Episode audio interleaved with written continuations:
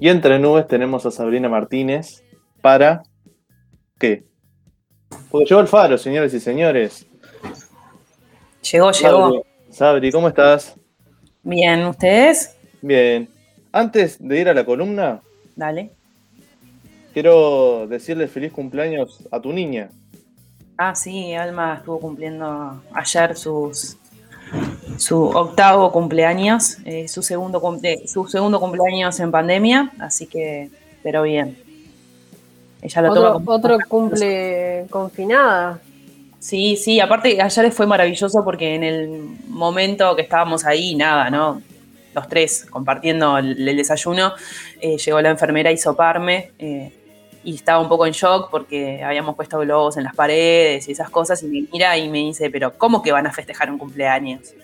No, no, es un cumpleaños, pero ¿cómo que vas a hacer un cumpleaños? No, no, e, e, este es el cumpleaños, señora. Tres globos en una pared y tres personas eh, comiendo un alfajor de maicena de desayuno, era eso. Eh, pero bueno, así que yo esperando resultado también, eh, toda la semana con esta excusa del COVID sin salir a la vereda, pero bueno, llevándola dentro de todo por ahora. Ojalá en el mismo club. Hola Sabri, ¿cómo estás? ¿Qué haces, Cami? Estamos en el mismo club. No, me estaba acordando además que vos compartís cumpleaños eh, con Bárbara. Yo, cumplo, yo eh, comparto cumpleaños con Bárbara y con Justin Bieber, no sé si te interesa. Eh, ah, ¿sos de Pisces como Justin? claro, pero de marzo y mi hija cumple, comparte cumpleaños con Marcelo Tinelli, no sé, en esos datos importantes de la vida. Buenísimo. buenísimo. Así que Bárbara es Pisces también. Obvio, Bárbara es súper Hay que hacerle la carta astral a Bárbara después. Creo que, que Lola, nuestra compa Bárbara, tiene, tiene esos datos. Bien, en otro viernes del Faro, ¿qué nos traes hoy, Sabri? Y bueno, vieron que hoy estamos en Viernes Santo. Les estuve escuchando como desde temprano en esta idea de, bueno, la eh, nuestro todavía constante y permanente debate en torno a la laicidad, que parece que bueno, que ha eh, retrocedido un poco en estos últimos tiempos, ¿no? Esto que decía hoy Irene del, del comunicado de la Semana Santa de Turismo, es como una cosa bastante de locos. Em, pero bueno, hoy estamos en Viernes Santo, y yo le digo bastante Viernes Santo en realidad, no sé, creo que es el único día que le digo de la Semana de Turismo, básicamente, por más que igual como carne y todas estas cuestiones. Em, pero mm, estaba pensando un poco, bueno, ¿qué se podía conversar esta semana? Muchos de los temas estuvieron ya en, la agenda de Bárbara de la isla desierta, ¿no? El, este anteproyecto de, este proyecto de tenencia compartida, eh, justo bueno la entrevista maravillosa que, le hicieron a Colette recién en torno a Día de la Visibilidad Travesti Trans, y dije, bueno, eh, ¿qué podemos hacer un Viernes Santo? Y dije, bueno, ¿por qué no nos hablamos un poquito sobre especialmente este día, que es un día católico, una fecha muy importante para la comunidad católica, eh, y que es un gran tema como de debate dentro del movimiento feminista, eh, si se puede ser feminista y ser católica, ¿no? Esa era como la pregunta de la columna de hoy. está, muy bueno. Aparte, eh, siempre en los 8 de marzo se da esta pregunta y recuerdo que en los años que hubo marcha, no este, incluso las católicas concurrían también en una forma de, mostrar que también hay creyentes que son feministas. ¿Cómo, se cruzan estas cosas? Uh, se, se recontra cruzan. Primero que creo que mm, eh, también que, se cruzan porque de alguna manera el, campo de los estudios de las religiones interpela muchísimo a, la propia heterogeneidad que constituye el movimiento feminista, em, el movimiento de los feminismos, como, como, se dice recurrentemente.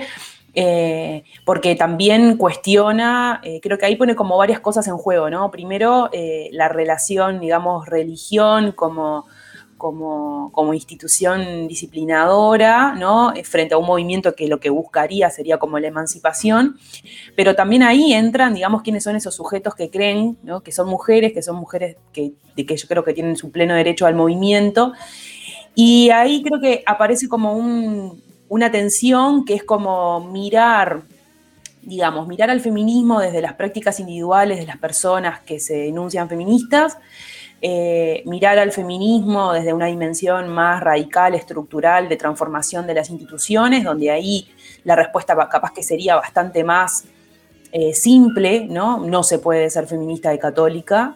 Em, pero a la vez también ahí entra esta, ¿no? estos debates en torno al reconocimiento de la diferencia, la sororidad, eh, anteponer ¿no? el género como clase sobre otras cosas, eh, sobre la clase social, por ejemplo, sobre el origen étnico-racial, eh, digamos como categoría de opresión, ¿no?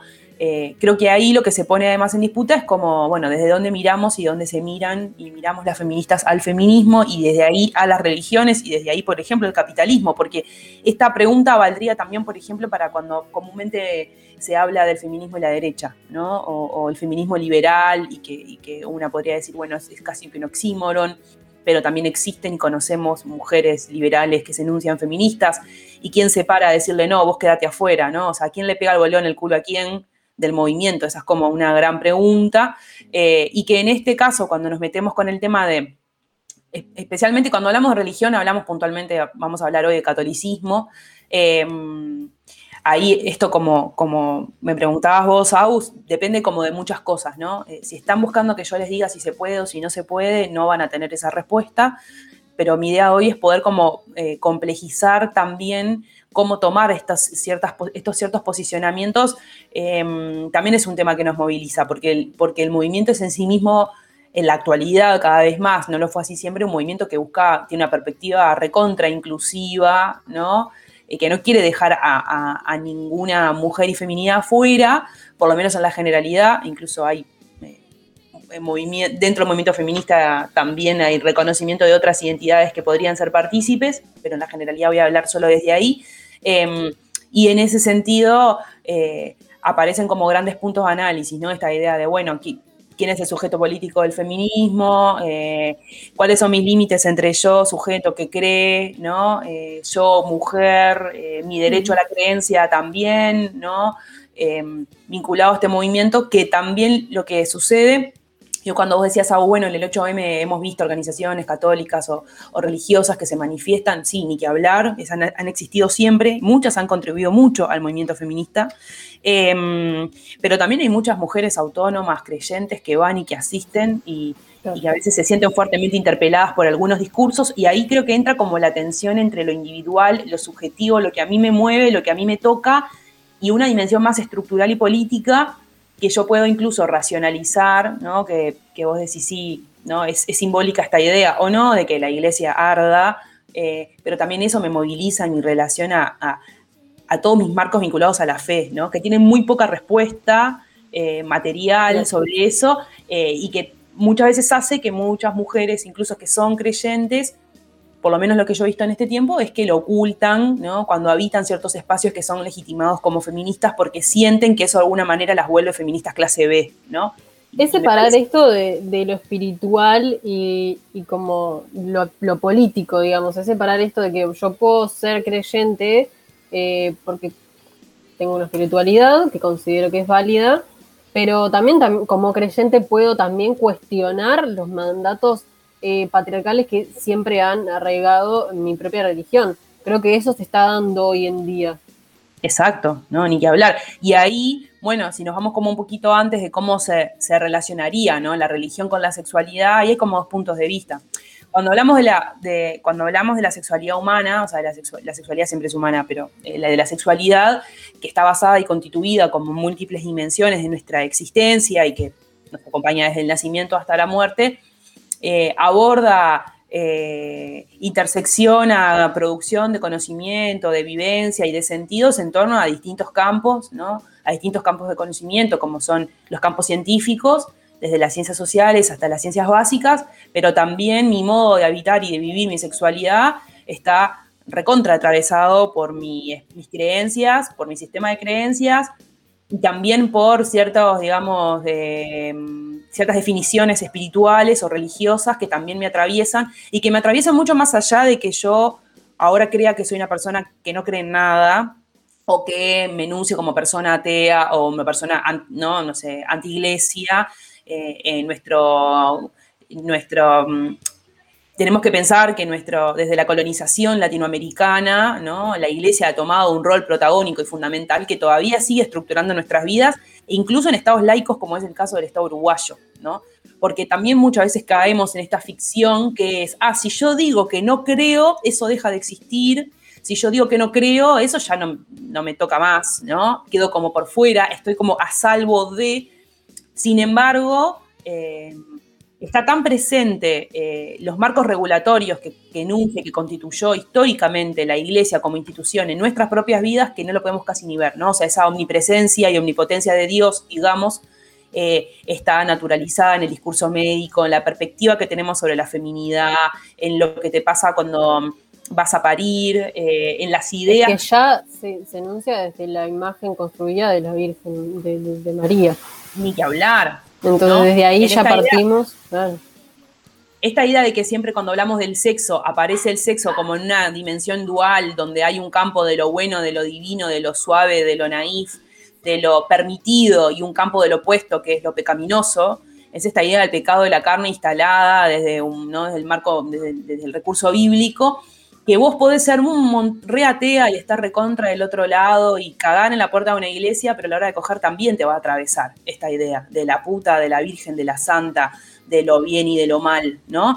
Em, y, traigo esto porque también va mucho más allá de, si yo efectivamente voy a misa una vez cada tanto, si me bauticé o si me quiero casar por iglesia, ¿no? No estamos tan a salvo como creemos, por más que nos autodefinamos como personas, por ejemplo, anticlericales. Eh, y, cuando, y cuando nos metemos ahí como con la, con la sexualidad, eh, podríamos pensar que, hay, habrían como dos maneras de relacionar la religión, la sexualidad y la política, ¿no? Em, hay uno, un tipo, un primer tipo, que, pone el acento sobre las, múltiples formas en que la religión eh, se ha forjado como un obstáculo principal ¿no? para las definiciones plurales y diversas sobre la sexualidad, o sea, la religión como eh, restricción, como castigo y como acto de censura eh, y de universalización de la expresión sexual. Y después hay como otro posible abordaje, ¿no? que rompe con la asociación de lo religioso como necesariamente represivo en cuestiones de sexualidad. Em, en, cambio, propone. Eh, distintas dinámicas en las cuales lo religioso y la sexualidad, entendida de manera amplia y plural, puede ser parte de un proyecto integrado. Digamos que hay una, perspectiva un poco más eh, apocalíptica y una perspectiva un poco más integrada en torno a esta idea que es, bueno, la religión podría, ¿no? el campo de lo espiritual, podría incluso completar esta perspectiva de un ser integrado, biopsicosocial, pero también espiritual, ¿no? Eh, con, animado, ¿no? con, un, alma, eh, que volvería a ese sujeto como un ser completo y complejo. ¿no? Eh, en función de este vínculo, digamos, desde cómo se miren estas dos dimensiones, se, se, inscribe un vínculo político, ¿no? Que puede ser distinto en torno a la sexualidad y a la religión, y que cuando hablamos de mirar a la religión desde una teología feminista, esto también va a modificar los modos de, entender esta relación. ¿no? El primer abordaje considera lo religioso como una fuerza patriarcal heteronormativa y es como ¿no? punto y aparte, em, y como algo eh, sin capacidad de modificación o de transformación, y mientras que en el segundo caso se habla de la religión más en clave de complejidad, de heterogeneidad y de dinamismo, ¿no? Eh, y que podría ser una influencia favorable, por ejemplo, para el cambio social, ¿no? Em, entonces, eh, tenemos una dimensión más extendida de entender a las religiones como las portadoras de dogmatismo, ¿no? que censuran, que castigan, que impiden la libertad y la diversidad sexual, eh, y desde esta mirada, obviamente que las religiones van a construir, van a sostener y legitimar un sistema único de sexualidad que se estructura sobre la opresión y la exclusión de eh, amplios sectores de la población, sobre todo mujeres, niños y niñas y personas de las disidencias sexuales.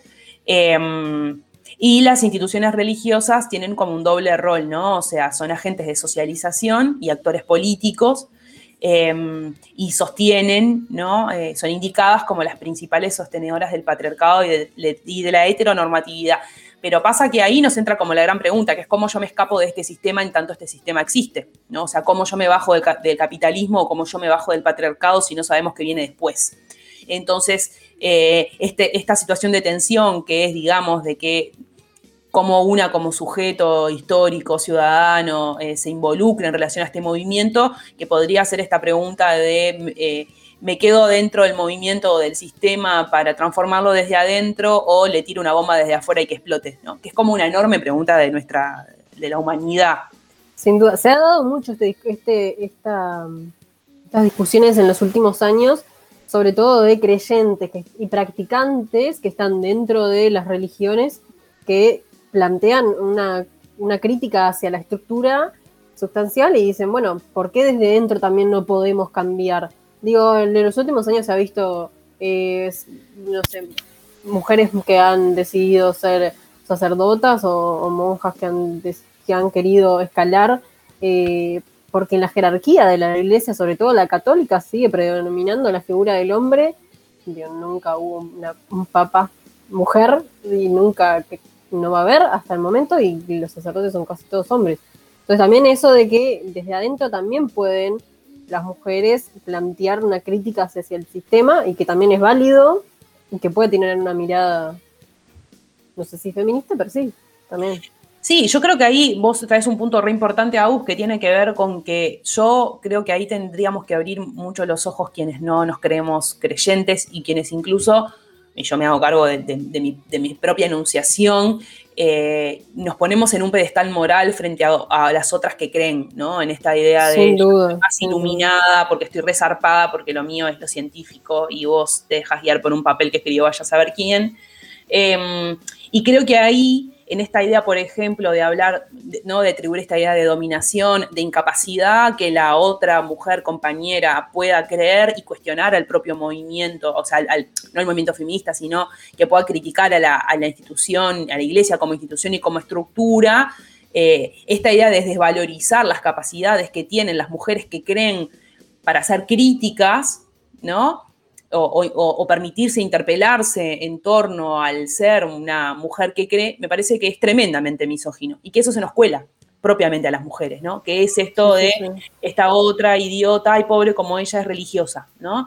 Eh, por lo menos en mi experiencia yo me he encontrado con mujeres alucinantes que creen y que tienen una perspectiva súper crítica, eh, digamos, renovadora y progresista en torno a la iglesia, que han hecho los esfuerzos que han podido, enormes y muy difíciles, de habitar espacios ultra misóginos también, patriarcales, heteronormativos, que se han quedado, que han podido y que han también podido de alguna manera romper, eh, a ver, eh, esto que, tanto reclamamos las feministas, ¿no? que es no universalizar el todas las mujeres, el todos los varones, el, ¿no? el dar todo por hecho desde una perspectiva homogénea, sino eh, poder mirar en clave de complejidad y de pluralidad, también una mujer que se queda en un espacio con todas las resistencias que eso le implica y que construye con otras mujeres sobre todo, eh, es un trabajo como enorme y súper sacrificado, ¿no? Que, que, está bien que algunas estén dispuestas a darlos, creo que también está bueno que otras estemos dispuestas a no, eh, pero el hecho a priori de categorizar a una mujer creyente por estúpida, digamos, solamente por el hecho de ser creyente y no por las ideas que fundamenta, me parece súper peligroso, porque en realidad está lleno también de mujeres ateas, eh, patriarcales. No caer con el mandato, ¿no? Digo que a veces le cuesta al feminismo eso de la y andar con la regla. Ni que hablar. Y, que además lo eso lo que hace es desconocer el campo de los estudios de las religiones y las religiones también en su complejidad, ¿no? O sea, la Iglesia Católica no es solamente el Papa y el Vaticano, y también son los curas en las villas, y también es el, ¿no? la teología de la liberación, que tiene como un, acervo latinoamericano súper fuerte, eh, y también... Eh, no son solamente los colegios reguladores y castradores. Por ejemplo, en el caso de Uruguay se han habilitado muchísimas y muy buenas experiencias de educación sexual integral con perspectiva de derechos y diversidad en colegios católicos y no en instituciones laicas, ¿no? Digo como para poder complejizar también esto. Em, y, también además, eh, ahí podríamos mirar desde el feminismo como em, en, principios de este siglo, finales ya del siglo pasado, el auge del crecimiento de la teología feminista, que son mujeres teólogas que están produciendo conocimiento sobre la Iglesia Católica, que están revisitándolo todo, cuestionándolo. Em, y también de alguna manera eh, visibilizando esta enorme desigualdad que, que, se nos mete en las camas, pero que también es un sistema como eh, regulador ¿no? de todas nuestras prácticas cada vez que se nos instala la culpa o el pecado, ¿no? como un obstáculo eh, para la vida. ¿no? Sabri, ¿cómo andas? Hola.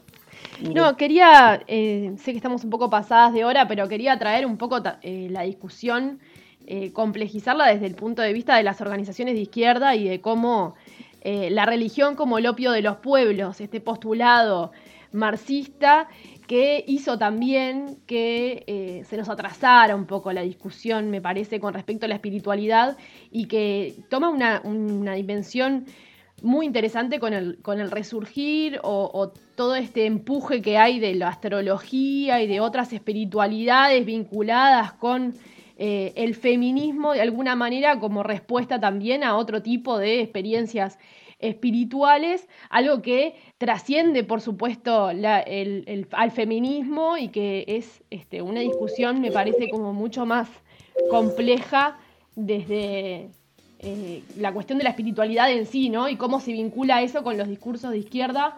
Creo que, muchas veces nos ha encontrado como, mujeres feministas en espacios donde se cuestiona justamente eso y me parece que está bueno traerlo Sí, y ahí también malo.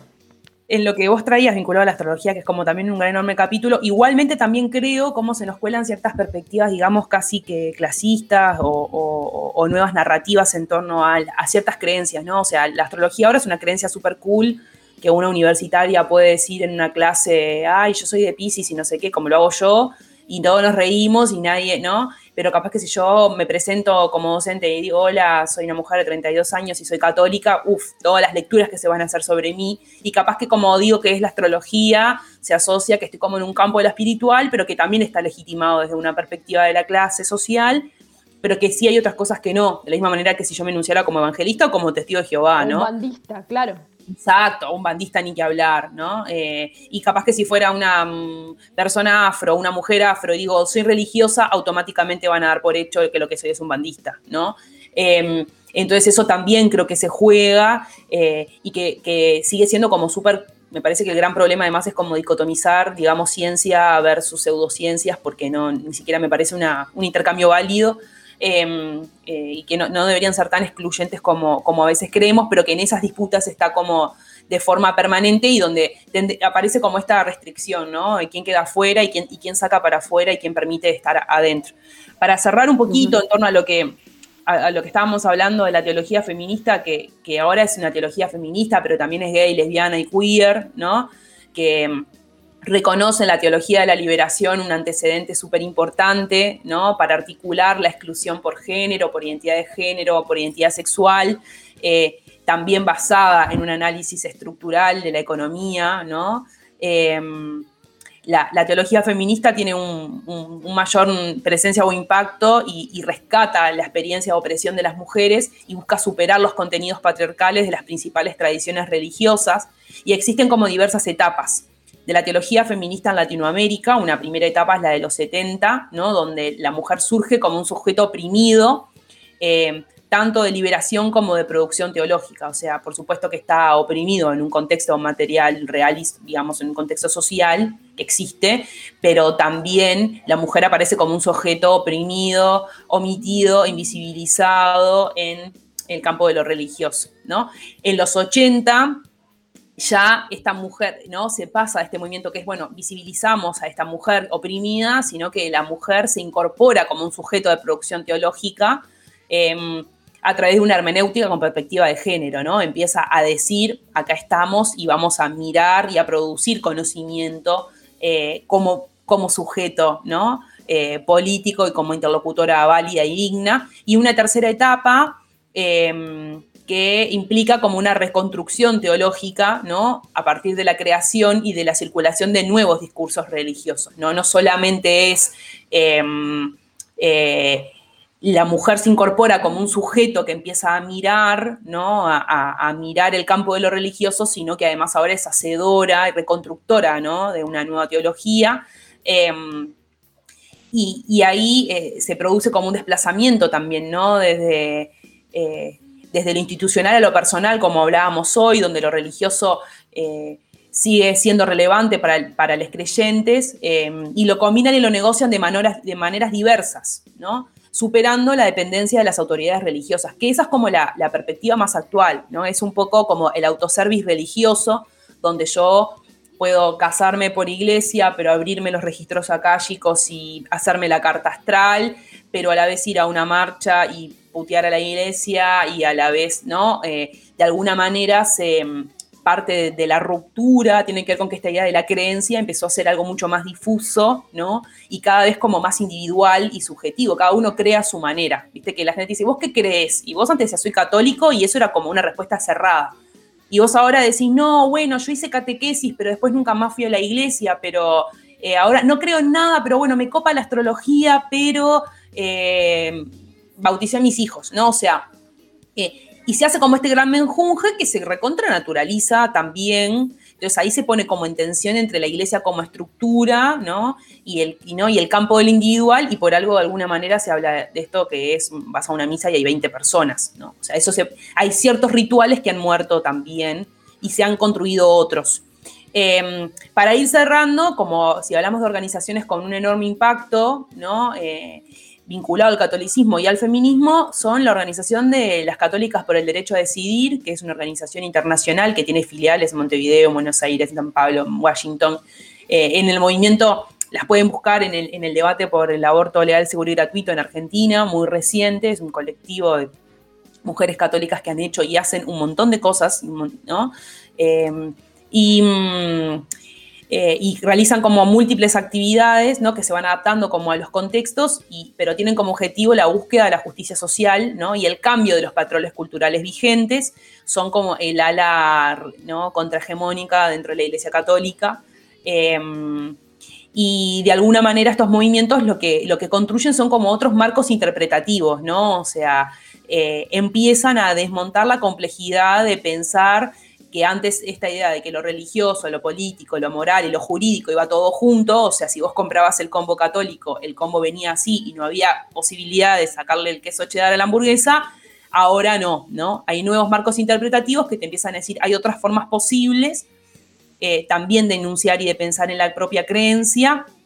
Eh, entonces sí se cuestiona ¿no? La sexualidad, la construcción hegemónica, ¿no? Eh, en torno a la, politización, en torno a lo privado y a lo público, eh, y también dar la lucha por la disputa material y simbólica dentro de la jerarquía de la iglesia, que es algo de lo que ha quedado como más pendiente.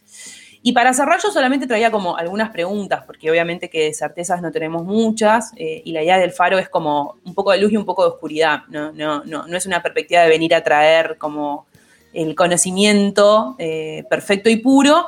Eh, y bueno, ¿no? Y ahí creo que hay como algunas preguntas que cada una podría llevarse, que es, bueno, cómo se puede practicar una religión y defender las ideas del feminismo eh, y los derechos que se tienen al ser una mujer, si es incompatible ser creyente con ser una activista feminista, si es compatible, por ejemplo, participar de un colectivo eh, feminista que se enuncie, por ejemplo, como laico, siendo yo una persona religiosa, eh, si se puede enfrentar la desigualdad de género en una institución católica eh, que prácticamente invisibiliza a las mujeres, si hay modo de escaparse de la matriz cristiana solo optando eh, por el ateísmo, si efectivamente somos tan libres pensantes y decisoras de nuestras vidas, más allá de si leemos la Biblia o no leemos la Biblia, ¿no? Y, y, y, también invitarnos e invitarlas a pensar en cómo nos imaginamos un mundo eh, post-catolicismo, post-cristianismo, post-patriarcado y post-capitalismo, ¿no? Como empezar a hacer ese ejercicio, que a mí me genera como un enorme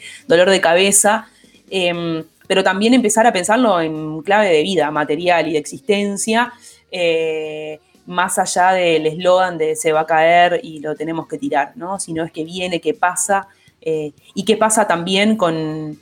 ¿Y qué me pasa a mí en la gestión de la diferencia y de mis propias disidencias y divergencias con las otras, ¿no? Y qué, qué de eso, mm, cuánto estoy dispuesta a hacerme cargo ¿no? de mis propios prejuicios también a la hora de pensar a la otra como una compañera, cuando la compañera piensa en algunas cosas bastante distinto a lo que pienso yo.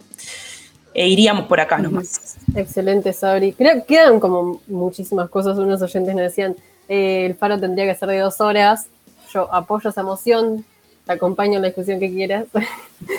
y, nada, también eso, remarcar que, en una sociedad con múltiples formas de religiosidad y de vivir la espiritualidad, también el feminismo tiene un debe de eh, abrir un poco lo, los ojos y, dejar de poner la vara tan alta y abrir un poco a, a, a decir, bueno, to, todas tenemos diferentes modos de vivir nuestras, nuestras creencias, nuestras espiritualidades y diferentes modos de vivir también el feminismo. Por eso. Justo acá una, una, una oyente nos, nos planteaba, nos, como- nos comentaba por el, por, el, eh, por el WhatsApp de Bárbara, ¿no? Y nos decía, no sé si ya hablaron, en 2019 estuvo Nancy. Cardoso en los debates feministas, que es una teóloga feminista muy zarpada, que la, vamos, ya aprovechamos y la recomendamos.